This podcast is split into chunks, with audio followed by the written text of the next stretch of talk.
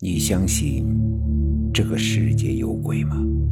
欢迎收听由慕容双修为你演播的民间恐怖故事。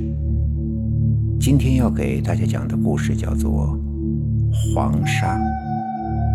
我的老家在西北，紧靠腾格里大沙漠，虽说是属于那种常年风沙干旱的地理环境。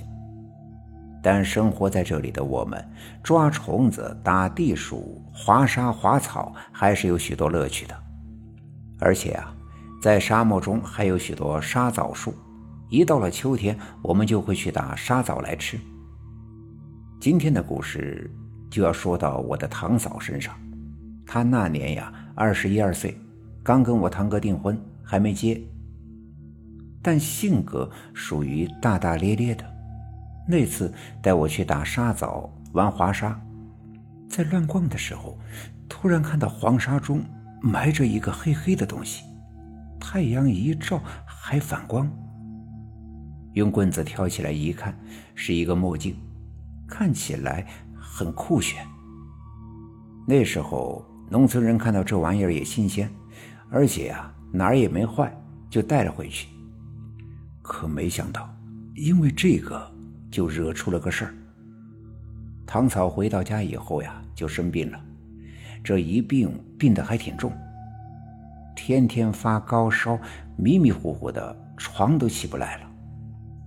起初家人以为是普通的感冒，在村子的诊所找来大夫，吃药打针，好一番折腾。烧呀倒是慢慢的退下来了，可唐嫂的眼睛不知道怎么搞的。怎么也睁不开了。家里人没办法，还带他去了县城的大医院，但查来查去也没查出什么问题。于是，医生啊就给了点眼药水，开了点消炎药，但这些用了好几天，基本也没什么效果。过了几天，我堂嫂的眼睛只能睁开一个小缝。要知道，她之前可是大眼睛、双眼皮。现在看上去就是眯眯眼，而且堂嫂的那一阵还非常的怕见光，总说光非常的刺眼睛。不仅如此，堂嫂那一阵还总说她晚上能看到模糊的人影在眼前飘来飘去，但仔细去看，又什么也没有。然而她还是要上班呀。这眼睛又怕光，所以出门就更是天天戴着那副墨镜。这一下还真捡着了，离不开了。这期间，我堂嫂又去了好几家医院看过，可始终是没查出什么。我二婶这个人呐，很迷信，眼看着几个月我堂嫂还不见好转，就问了当地知名的仙姑。哎呀，仙姑呀！你帮着给看看吧。这仙姑在我们那边很出名，常有些大城市的人都来请她，普通的人去了压个香钱，也不看多少，没钱的呀，拿点馍馍等贡品也给帮忙。听我二婶这么一说，那仙姑就让把我堂嫂给带过去给她看一下。言归正传。我二婶第二天早上五点就带着我堂嫂提着贡品来到了神婆家，进门呀先压了香钱。我们那边找仙姑帮忙必须是大清早，天不能亮，必须献供询问，貌似是习俗。本是天地逍遥之仙，人间疾苦也挂心间，造福一方水土。一方人，因为是凌晨，天还没亮，堂嫂也没戴墨镜。咱们先来说说那仙姑，仙姑呀，对着一个盖着黄布的神像拜了半天，说了一大套请神仙帮忙的什么的话。来日九成大仙，求仙家帮忙。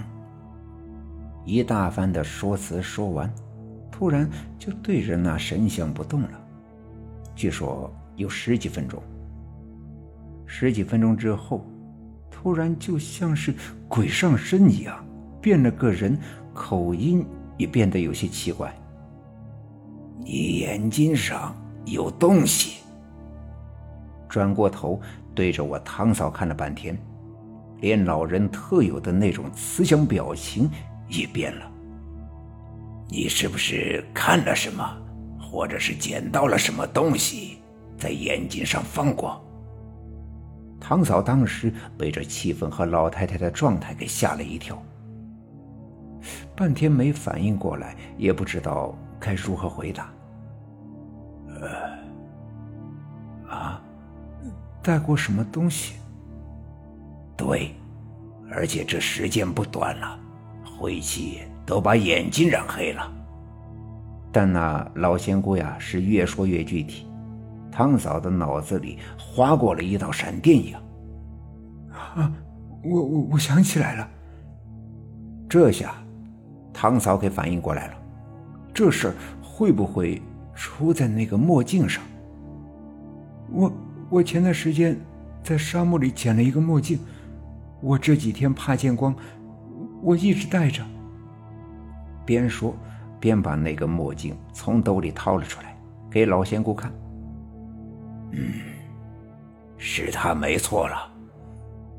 老仙姑一看就说：“没错，这东西上面呀满是黑气。”之后，唐嫂就把那天出去玩，在黄沙中发现了墨镜的事情给说了一遍。那老仙姑听完了之后也没有说别的，让去发现墨镜的地方看看，又给了些破解的方法。天亮之后。汤嫂就带着二婶去找了一天，后来还真找到了。